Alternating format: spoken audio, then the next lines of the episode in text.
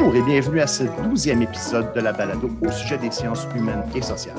Je m'appelle Alexandre Beaupré et je suis encore et toujours professeur à l'administration de l'éducation à l'Université de Montréal et je suis accompagné de la force peu tranquille qui est le café de la balado, Sébastien Bellin, qui est pour sa part professeur en évaluation à cette même Université de Montréal.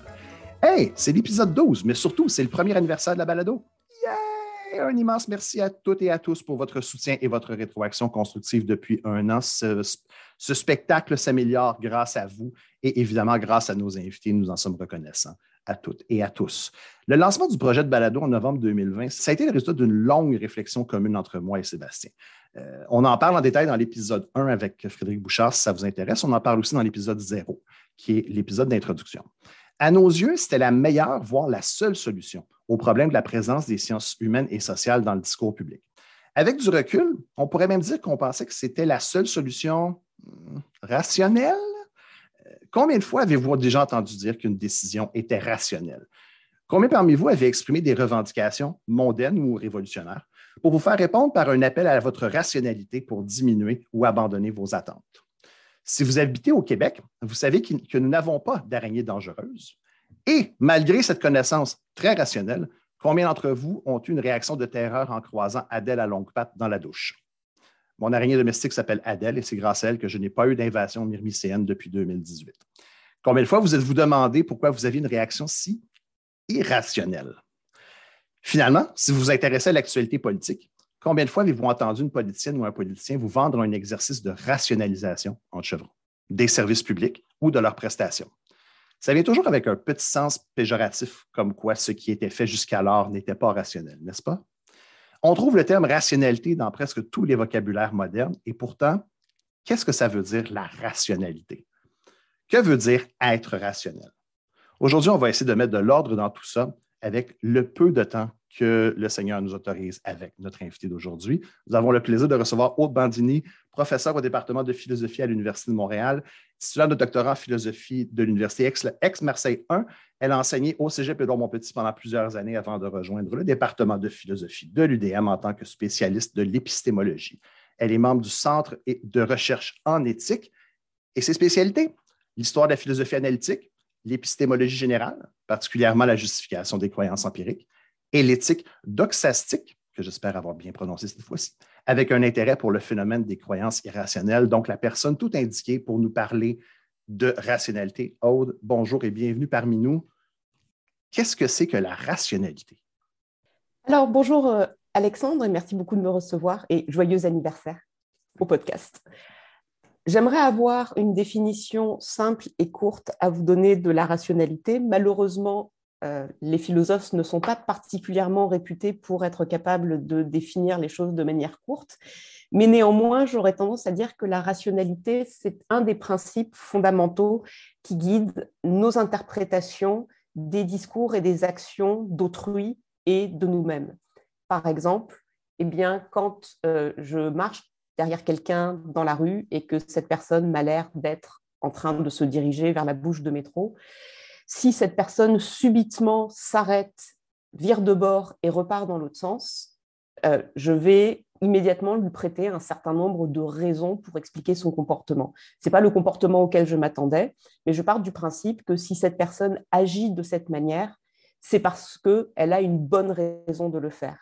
Et donc la rationalité, c'est en général une espèce de structure qu'on adopte, un certain nombre de cadres de principes, principe de causalité, principe de non-contradiction, principe de cohérence, mais qui part aussi euh, de l'idée que si les personnes disent ce qu'elles disent et font ce qu'elles font, c'est parce qu'elles ont un certain nombre de raisons pour le faire et que ces raisons, en tant qu'autres êtres humains, nous sommes capables de les saisir. Donc, euh, mais la, rationalité, la façon dont, tu la décris, Aude, c'est quelque chose qui est par rapport à l'autre. Systématiquement, est-ce qu'il existe une rationalité, pas universelle, mais quelque chose d'objectif dans le concept de rationalité? Alors, comme je le disais, c'est en fait un présupposé sans lequel le monde de manière générale et surtout les comportements et les paroles d'autrui nous seraient euh, impossibles à, saisir. C'est-à-dire qu'on postule qu'il il existe d'autres esprits en dehors du nôtre. Ça, c'est un, débat philosophique qui remonte au moins à, Descartes. Donc, il existe d'autres personnes dans le monde. Ces personnes, je les vois agir et interagir entre elles, notamment par le langage, mais aussi par leurs actions. Et pour réussir à donner un sens à euh, leurs actions et leurs comportements, pour réussir à les comprendre, je n'ai pas le choix que de supposer que leur esprit, par exemple, fonctionne à peu près comme le mien, c'est-à-dire que c'est ce qu'on appelle euh, les attributions d'états mentaux, à savoir que je vais partir du principe que ces personnes, par exemple, ont des croyances, ont des désirs, et que si elles agissent, c'est en vue d'une certaine fin, et que de manière générale, eh bien, elles vont agir de manière à satisfaire leurs préférences ou à atteindre les fins qu'elles se proposent de, poursuivre. Ça ne signifie pas, par conséquent, que la rationalité, c'est simplement quelque chose qu'on attribue à autrui. Évidemment que moi-même, quand euh, je me propose une action, quand je cherche à atteindre une certaine fin, eh bien, je vais chercher les moyens les plus appropriés et être rationnel, c'est agir de la manière que je me suis proposé d'agir pour répondre à cette fin. Si j'ai si j'ai euh, si soif ou si j'ai le goût de prendre une bière, eh bien, je vais aller euh, voir dans le réfrigérateur si j'y trouve quelque chose. Et de la même manière, eh bien, quand je vois quelqu'un qui se lève et qui se dirige vers le réfrigérateur, rationnellement, je pars du principe que c'est pas simplement par caprice qu'il le fait, c'est parce que bah, il a soif ou il a faim et il veut voir dans le garde-manger s'il n'y aurait pas quelque chose pour se nourrir on se pose la question, est-ce que la perception de ce qui est rationnel change d'une société à l'autre? Je présume que oui, mais est-ce que aussi cette chose-là va changer dans le temps? j'aimerais t'entendre sur le sujet. Alors, oui, ça, change dans le temps et ça change aussi dans l'espace, c'est-à-dire que des choses qui nous peuvent nous paraître rationnelles euh, ici et maintenant en 2021 au Québec pourrait ne pas paraître rationnel pour euh, d'autres personnes dans d'autres communautés, mais y compris euh, dans, notre communauté, eh bien, il y a un phénomène qui, pour certains, est assez étonnant, qui est la croyance religieuse, par exemple, ou tout ce qui relève de certains rituels. Et par ailleurs, l'ensemble des comportements ou des croyances ou des propos qui nous semblent clairement irrationnels et qu'on a vu fleurir, notamment pendant cette période de pandémie, à l'égard justement de l'hésitation vaccinale ou des discours qui ont euh, des discours conspirationnistes ou des croyances qui nous paraissent complètement, complètement farfelues, du type ah, euh, eh bien, je me suis fait vacciner et euh, depuis, je capte la 5G. Ça serait très pratique, mais face à des phénomènes comme ça, justement, quand est-ce que là, on prend conscience de nos principes de rationalité? Bah, Précisément quand ils sont détrompés quand les personnes ne font pas ce à quoi on s'attendrait ou ont des discours dont on ne comprend pas les causes ou les raisons. Et là, euh, avant d'affirmer que les personnes sont irrationnelles, eh bien, il faut se poser la question de savoir est-ce que euh, les croyances, par exemple, ou les intentions ou les désirs qu'on leur euh, attribue sont, sont appropriés. affirmer que quelqu'un est irrationnel, c'est quand même un jugement de valeur c'est pas simplement décrire un certain type de comportement ou de croyance.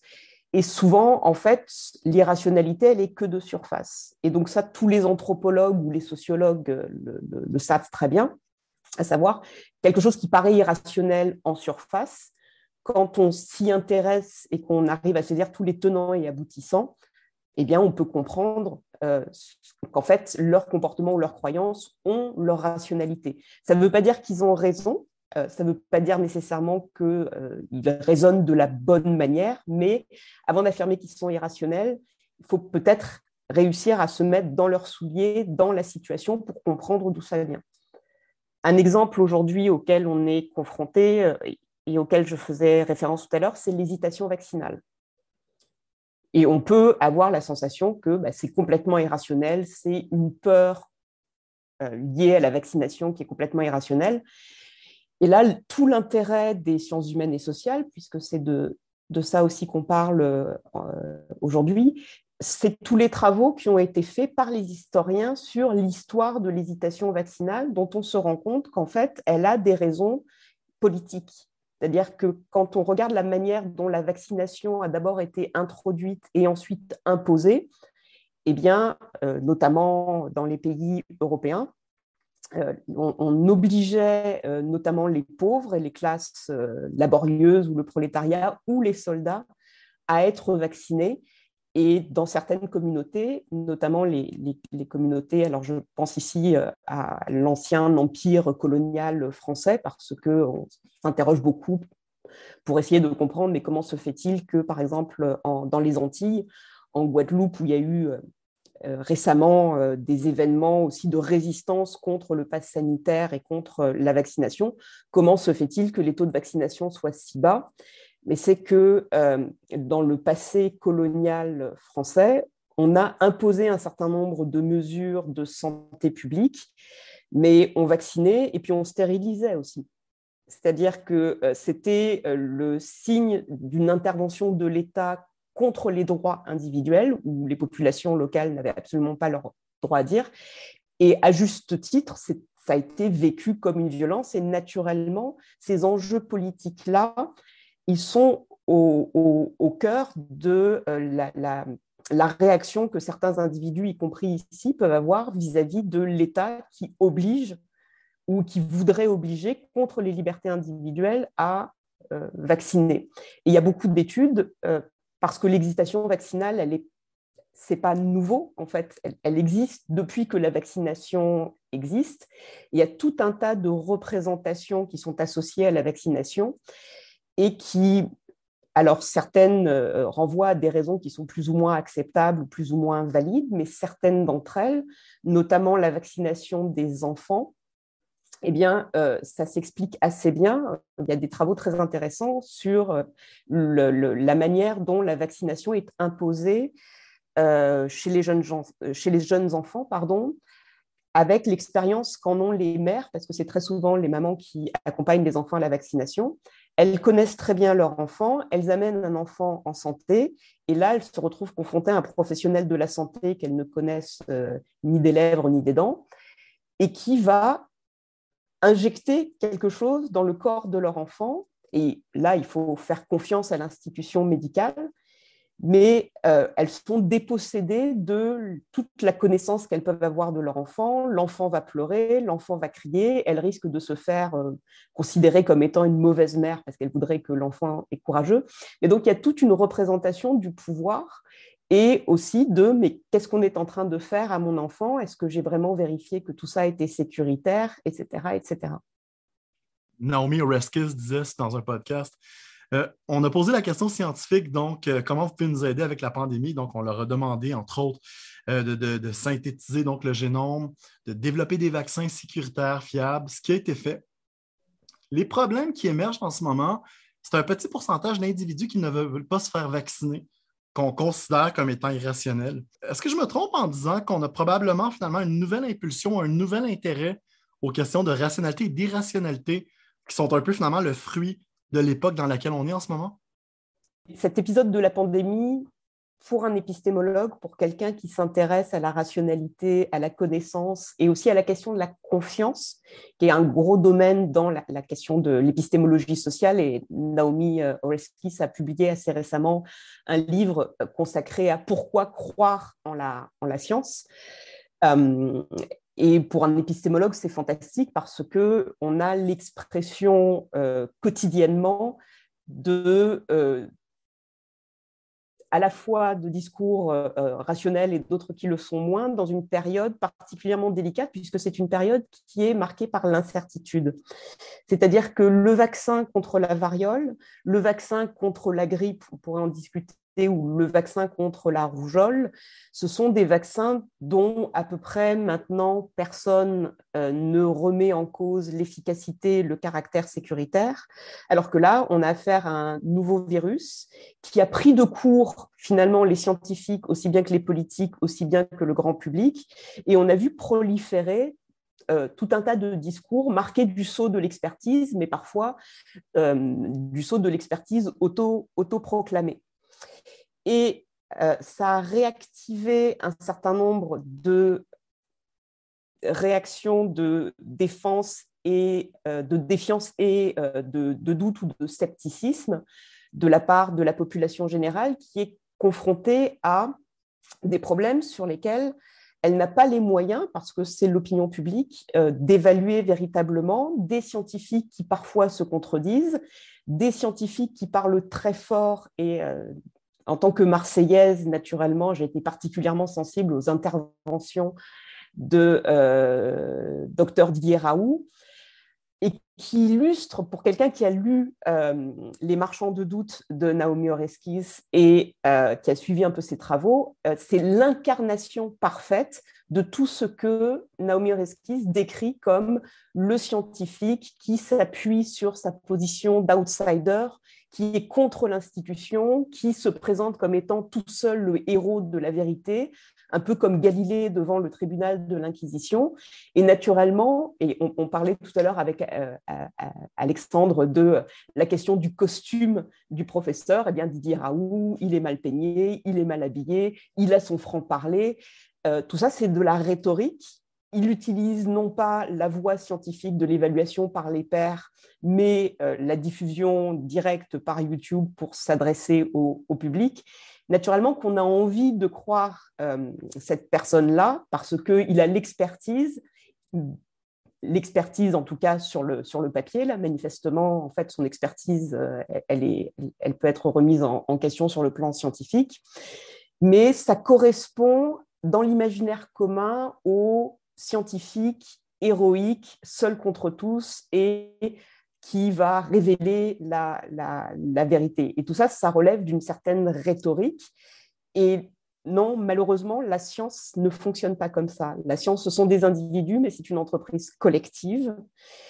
Euh, et euh, non, c'est très rare en fait qu'il y ait un scientifique qui ait raison contre l'ensemble du reste du monde et euh, de l'institution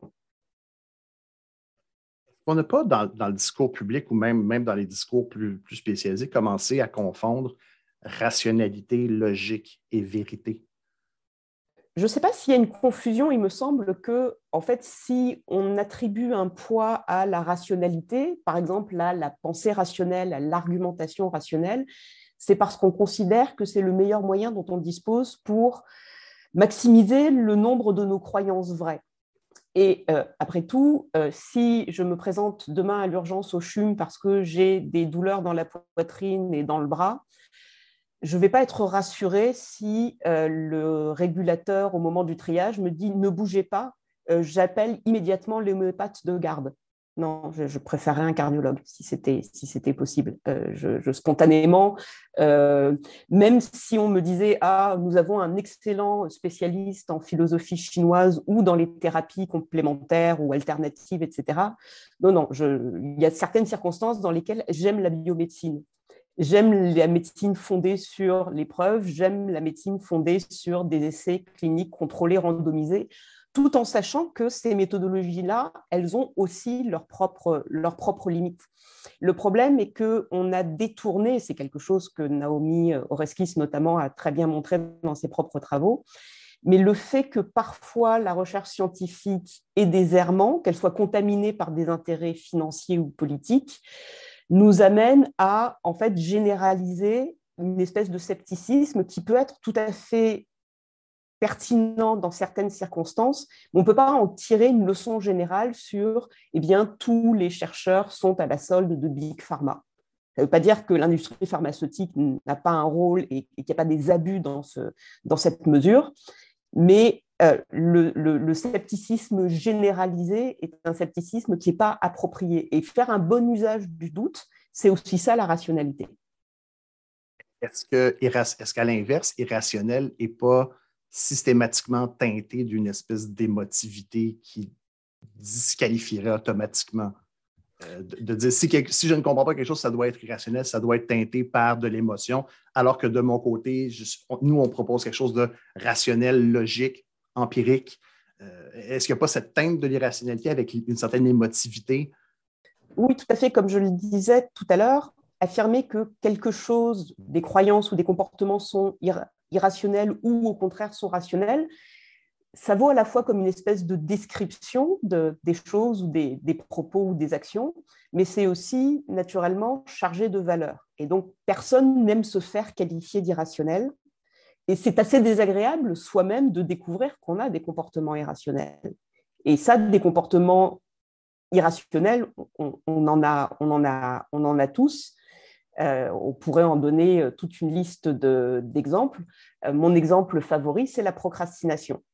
En quoi euh, consiste la procrastination? La procrastination, euh, c'est obéir à ce principe selon lequel pourquoi faire aujourd'hui ce qu'on pourrait faire le lendemain? Et donc, euh, en quoi est-ce que ça consiste la procrastination? Ça consiste à considérer que on aura toujours le temps de faire ce qui est urgent à un autre moment. On a, toujours le temps de perdre son temps. C'est complètement irrationnel. les tous les universitaires le savent, par exemple. Mon exemple favori, c'est la demande de subvention. Une demande de subvention, c'est pas agréable. Une demande de subvention, c'est long, ça ne nous tente pas. Il faut remplir le CV commun canadien qui doit correspondre. Je ne sais pas si, Dante avait écrit aujourd'hui, je pense que dans les cercles des enfers, il y aurait eu le CV commun canadien. Il faut expliquer tout ce qu'on a fait, tout ce qu'on va faire, et il faut en plus expliquer quels sont les résultats de la recherche qu'on n'a pas encore réalisés. Bref, c'est des heures de plaisir. Personne n'a envie de faire ça. Ça prend du temps, on le sait. Pourquoi est-ce qu'on le remet à la dernière minute, c'est-à-dire juste avant euh, On sait que, ah oui, je dois déposer ma demande de subvention dans un mois. Rationnellement, je devrais m'y mettre très à présent, puisque je sais exactement que ça va me prendre énormément de travail mais je vais trouver tout un tas d'autres choses beaucoup plus urgentes subitement à faire que ma demande de subvention, et cela jusqu'à euh, la veille du jour où je dois effectivement poser ma demande. Et à chaque fois que euh, je procrastine, je me retrouve éternellement dans cette même situation qui est de faire les choses à la dernière minute, c'est-à-dire faire les choses moins bien que j'aurais pu les faire si euh, je m'y étais prise avant. Je le savais, et évidemment, je m'en veux en me disant, mais pourquoi est-ce que euh, je ne m'y suis pas prise avant? Et ça se répète, la, procrastination, pour les gens qui souffrent de ça, et dans le monde académique, euh, nous sommes un certain nombre, procrastinateurs de tous les pays, unissez-vous et euh, rejoignez-moi. Et unissons-nous demain, pas aujourd'hui. Exactement. oui, on, s'en reparlera demain.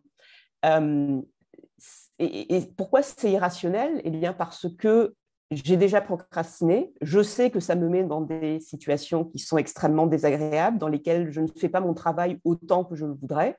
Je mets en péril mes chances d'obtenir la subvention que euh, je, souhaite obtenir. Et quel a été mon principe? Eh bien, jusqu'à présent, cette stratégie, la procrastination, n'a jamais marché pourquoi changer une équipe qui perd? Et je fais encore et éternellement la même erreur. Hein. C'est le principe de je ne fais jamais deux fois la même erreur, je la fais toujours cinq ou six fois pour être sûr. Bizarrement, ça marche toujours pas. Donc l'irrationalité, nous, nous l'avons euh, tous, et il est évidemment difficile de se reconnaître soi-même comme irrationnel, comme il est difficile de reconnaître qu'on a eu tort. Personne n'aime ça. Euh, la, comment dire, euh, la responsabilité que nous avons vis-à-vis de nos propres croyances et de nos propres comportements exigerait de nous que nous reconnaissions quand nous sommes irrationnels et quand nous avons tort. Qu'est-ce que la réalité? Alors ça, c'est une question euh, dont se préoccupent beaucoup les philosophes, alors les gens qui font de l'ontologie, c'est-à-dire qui s'interrogent justement sur ce qui existe versus ce qui n'existe pas, et dont se préoccupent aussi beaucoup les épistémologues, parce que si ce qu'on veut avoir, c'est de la connaissance, eh bien, on veut bien parler du réel et pas simplement des apparences ou des illusions. Et la question euh, de notre accès à la réalité, en fait, euh, elle a toujours préoccupé les, philosophes, mais euh, elle a connu un tournant particulier avec notamment Descartes, Descartes qui imaginait la possibilité que, par exemple, nous vivions dans une espèce de rêve ou que nous soyons dans une forme d'illusion. Et ça, ça donne lieu à ce que les philosophes appellent des expériences de pensée. Alors, pour les gens qui travaillent dans les sciences de la nature, cette idée d'une expérience de pensée, c'est oui, oui, faisons une expérience, mais sans faire d'expérience réelle. Faisons une expérience tout seul dans notre tête, mais c'est quand même assez utile parce que ça permet de mettre en, en évidence un certain nombre de choses. Mais euh, ce que fait euh, Descartes, c'est euh, se poser la question de savoir, bon, j'ai un certain nombre de croyances, j'ai un certain nombre de choses dont je suis absolument convaincue qu'elles sont vraies. par exemple, les vérités mathématiques ou le fait que je sois présentement à Montréal où il neigeait ce matin plutôt qu'à Acapulco à boire des moritos. si c'est un rêve, j'aimerais rencontrer la personne qui génère les rêves parce qu'elle pourrait faire des rêves plus agréables. plutôt que de me faire rêver que je suis en train de travailler. Euh, et la question, c'est comment, et si c'était le cas, est-ce que nous aurions des moyens de discriminer entre euh, une situation dans laquelle nous rêvons et une situation dans laquelle nous sommes dans le réel? Et euh, un, autre philosophe a imaginé même une expérience plus de pensée, plus, plus en phase avec la, la, la, la, pensée, la, technologie contemporaine, qui imagine eh bien, si par exemple j'étais un cerveau, juste un cerveau dans une cuve qui est manipulé par un espèce de savant fou qui me fait halluciner tout un tas de choses. C'est exactement le scénario du film La Matrice, dont mes étudiants me disent Mais madame, ça c'est un vieux film, et à chaque fois ça me, ça me fait pleurer des larmes de sang. Euh, mais il paraît qu'il y a un nouvel opus qui va venir, donc avec un peu de chance. Ce vieux film, c'était le tout début des téléphones cellulaires. Bref, eh bien, euh, un des, protagonistes se rend compte justement avec quelques autres que, en fait, ce qu'il pensait être réel jusqu'à présent n'était jamais qu'une illusion entretenue par des machines qui le stimulaient euh, et qui lui faisaient halluciner tout un tas de, tout un tas de choses. Alors, euh, c'est là la, question. il y a une stratégie philosophique ici qui consiste à, penser, à poser la question, mais qu'est-ce qui euh, constituerait une bonne raison de croire que nous serions dans un scénario comme celui-ci? C'est-à-dire que euh, on pourrait, euh, ces scénarios sceptiques-là, rationnellement, rien ne peut exclure que nous soyons dans une telle situation, que nous soyons pris dans un jeu d'apparence, nous croyons vivre des choses alors qu'en fait nous ne faisons que les halluciner. Après tout, nous avons bien des illusions perceptives. Il y a bien des moments où nous sommes pris dans les illusions. Il y a bien des fois euh, et des circonstances dans lesquelles nous sommes pris dans quelque chose comme un mensonge lié à notre éducation, par exemple. On m'a toujours fait croire que telle ou telle chose était le cas et je me rends compte que finalement, euh, c'est peut-être euh, peut faux voir que c'est complètement, euh, complètement faux. C'est pour ça que les, voyages forment la jeunesse. C'est intéressant d'aller euh, euh, regarder comment les personnes qui ne sont pas dans notre communauté envisagent la, situation. Par exemple, on, a tous eu des expériences de décilement, c'est-à-dire des écailles qui nous tombent des yeux. J'ai eu ça en 2016 lors de l'élection de Donald Trump. C'était très intéressant, cette euh, expérience-là, dans la mesure où ça m'a confronté à mes propres présupposés et aussi à l'étroitesse de mes sources d'information. C'est-à-dire que jamais, en vertu eh bien, des sources euh, auprès desquelles je m'informe, eh, oui, euh, dans mon cercle d'amis, dans le cercle des personnes que je suis ou que je lis sur les réseaux sociaux, tout le monde est démocrate. Donc pour moi, il n'était pas concevable que, étant donné les discours qu'il tenait, le type de personnalité qu'il avait, quelqu'un comme Donald Trump puisse être élu. Et il a été élu. Et ça a été une expérience assez douloureuse pour moi de me rendre compte, mon Dieu, mais j'avais tort depuis le début sur mon appréhension de l'opinion publique américaine et des intentions de vote aussi de ce, de ce public-là. Alors, on n'est pas là dans l'exemple d'une simulation complète de la réalité, mais tout ça pour dire que même en étant titulaire d'un doctorat, on peut être pris par des apparences et se rendre compte aussi que la perspective qu'on avait sur le monde, en fait, est limitée et qu'il y a des points aveugles et que j'étais à peu près sûr de moi euh, et avec toute mon autorité de chercheur à l'université. Et puis, non, en fait, la réalité m'a donné tort. Tout ça pour en venir justement à cette réalité. Un bon euh, critère de réalité, un critère empirique et presque phénoménologique, c'est la résistance. C'est-à-dire que euh, la résistance de la réalité, elle s'affirme précisément quand elle me donne tort. Il y a beaucoup de choses que je peux me faire croire à moi-même, je peux m'auto-persuader de tout un tas de, choses. Mais si euh, j'ai beau savoir, par exemple, que statistiquement, physiquement, il n'est pas complètement impossible que je passe au travers d'un mur, parce qu'il euh, y a une probabilité physique que j'arrive à passer au travers, cette probabilité, elle est très très faible et je peux l'éprouver en essayant de passer au travers du mur. Mais là, euh, la résistance de la réalité à mes désirs, à mes représentations, elle se fait dans cette expérience de non, le monde ne se soumet pas à mes désirs, malheureusement, parfois. C'est toujours difficile d'être confronté au fait que la réalité, c'est ce qu'on en c'est que la réalité est indépendante de ce qu'on peut en faire.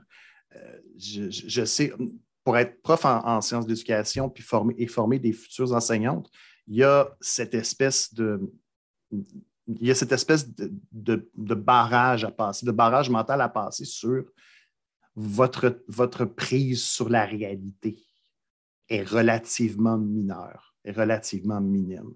Euh, mais je me demande à quel point, euh, point est-ce que les gens en général sont conscients de, de l'existence euh, détaché de cette réalité-là?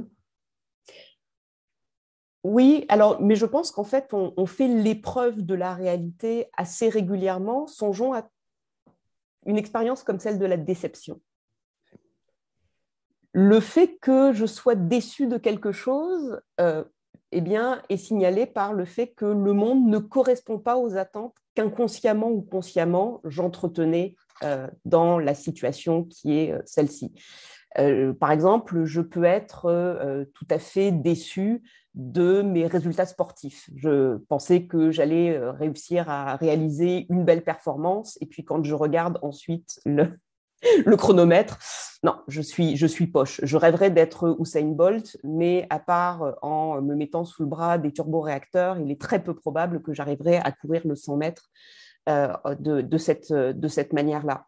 Euh, toutes les expériences qui relèvent aussi, alors ce ne sont pas des choses nécessairement euh, habituelles et parfois la réalité peut aussi nous satisfaire, mais toutes les, les expériences de deuil ou de déception, l'expérience de la mort, mais d'un proche et a fortiori aussi la nôtre, c'est, on sait, on sait que c'est réel, on sait que ça va arriver, mais quand ça arrive, eh bien, ça paraît injuste. Mais la réalité, elle n'est pas juste ou injuste. C'est la manière dont j'interprète la réalité vivre, je sais pas, la rupture amoureuse. C'est insupportable quand quelqu'un que euh, vous aimez ne vous aime pas en retour. Quelle drôle d'idée. Comment ose-t-il comment ose-t-elle Mais euh, voilà, les personnes ont des états mentaux, des états affectifs qui euh, leur sont propres et qui manifestent. Et non, on ne soumet pas le réel à l'ordre de nos désirs. Et euh, la leçon des, philosophes stoïciens, c'était plutôt se changer soi plutôt que d'essayer de changer euh, le monde pour réussir à être en harmonie avec le monde. Mais voilà, prenons euh, un problème comme la réalité du changement climatique et du dérèglement climatique. C'est notre capacité à supporter le réel et à nous adapter au réel qui est ici en jeu contre les fantasmes de on va modifier le réel ou encore plus facile, on va ignorer le réel.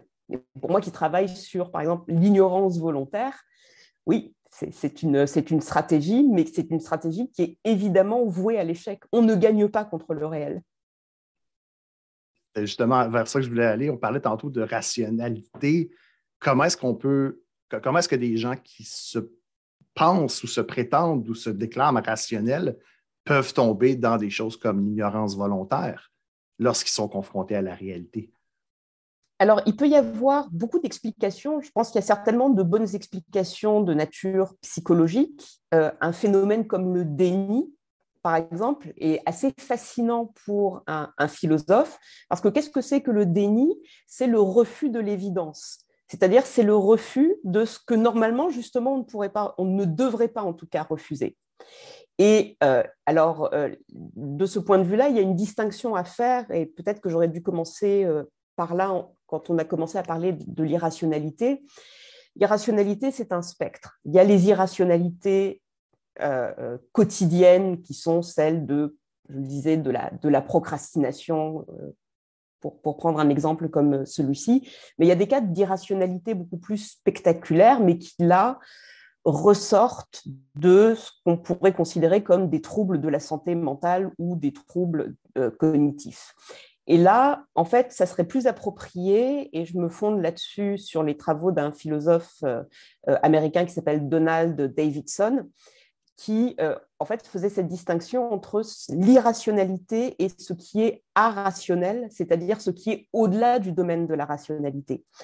Et donc, une personne qui souffrirait, par exemple, de schizophrénie, qui, par conséquent, peut entendre des voix ou avoir des illusions visuelles, ou des personnes qui, par exemple, souffrent de ce qu'on appelle l'anosognosie, c'est-à-dire qu'ils ont une paralysie, mais ils sont incapables de reconnaître et d'accepter l'idée qu'ils auraient euh, une partie de leur corps, par exemple, qui serait, euh, euh, qui serait atteinte d'un handicap quelconque. Ici, justement, on ne peut pas parler d'irrationalité parce que, comme je le disais au départ, la rationalité, c'est le cadre au travers duquel on interprète les comportements d'autrui. Ça veut dire qu'on part du principe que la personne qu'on a en face de nous obéit ou réagit à peu près de la même manière que nous. Dans le cas de quelqu'un qui souffre d'une pathologie euh, mentale ou cognitive, on ne peut plus s'autoriser ce genre de présupposé-là parce que la nature de la pathologie fait en sorte que ça, nous échappe. La, personne pense qu'elle est Jésus ou pense qu'elle est empereur de Rome ou Alexandre le Grand. Euh, il faut naturellement en prendre soin parce que les souffrances qui sont endurées par ces personnes sont absolument considérables. Mais là, on n'a pas affaire à quelque chose de l'ordre des théories conspirationnistes ou de l'ignorance volontaire. Quand on parle d'irrationalité en ce sens-là, on fait euh, ce que disait Davidson, c'est-à-dire on considère que être irrationnel, c'est un échec de la raison dans son domicile propre. On n'est pas dans le domaine de quelque chose qu'on ne peut pas comprendre parce que ça excède les cadres de la rationalité. Donc, ce qui pose problème dans l'irrationalité, c'est voilà quelqu'un qui est rationnel par bien des aspects, mais qui là a des croyances, des propos ou des comportements qui paraissent irrationnels. Qu'est-ce qui se passe et comment réussir à l'expliquer? Et vous voyez bien la difficulté qui consiste à vouloir expliquer rationnellement ce qui n'est pas rationnel. Ça, c'est un problème, parce que ça veut dire que, en fait, vous allez rationaliser les comportements irrationnels, donc ça veut dire qu'ils ne sont pas vraiment irrationnels. C'est tout un défi pour euh, les philosophes d'arriver à faire ce genre de choses. Je vais revenir, Aude, sur euh, la, question, donc, est-ce qu'on vit dans une simulation? Est-ce que j'ai bien compris, mais l'hypothèse que nous vivons dans une simulation est peut-être pas si farfelue? Non, elle n'est pas si farfelue, et puis ça a même été théorisé, mais euh, elle n'est pas euh, plus farfelu que l'hypothèse que je mentionnais tout à l'heure, à savoir l'hypothèse que statistiquement, il n'est pas improbable que je gagne euh, à la loterie et que je sois demain multimillionnaire, ou il n'est pas non plus euh, euh, statistiquement impossible que je réussisse à passer au, travers, travers d'un mur. La question que, que, que, que, je poserais dans un cas comme celui-ci, c'est qu'est-ce que ça change fondamentalement? C'est-à-dire que après tout, et ça c'est un argument que euh, les, philosophes euh, de la tradition pragmatiste, qui sont les, plutôt la famille de philosophes dont je me, dont je me réclame, c'est bon, imaginons que je vive dans une simulation, ça ne ferait de différence que si, par un certain aspect, on me donnait la possibilité de comparer la simulation au réel. Mais tant et aussi longtemps que je suis dans la simulation, fondamentalement, euh, c'est un argument sceptique. Par exemple, je ne peux pas vous prouver que euh, le monde tel que nous le connaissons maintenant, n'a pas été créé il y a trois minutes avec l'ensemble des gens qui le constituent, l'ensemble des souvenirs que j'en ai et l'ensemble de tout ce qu'on trouve dans les musées. Je ne peux pas prouver que le monde n'a pas été créé il y a trois minutes.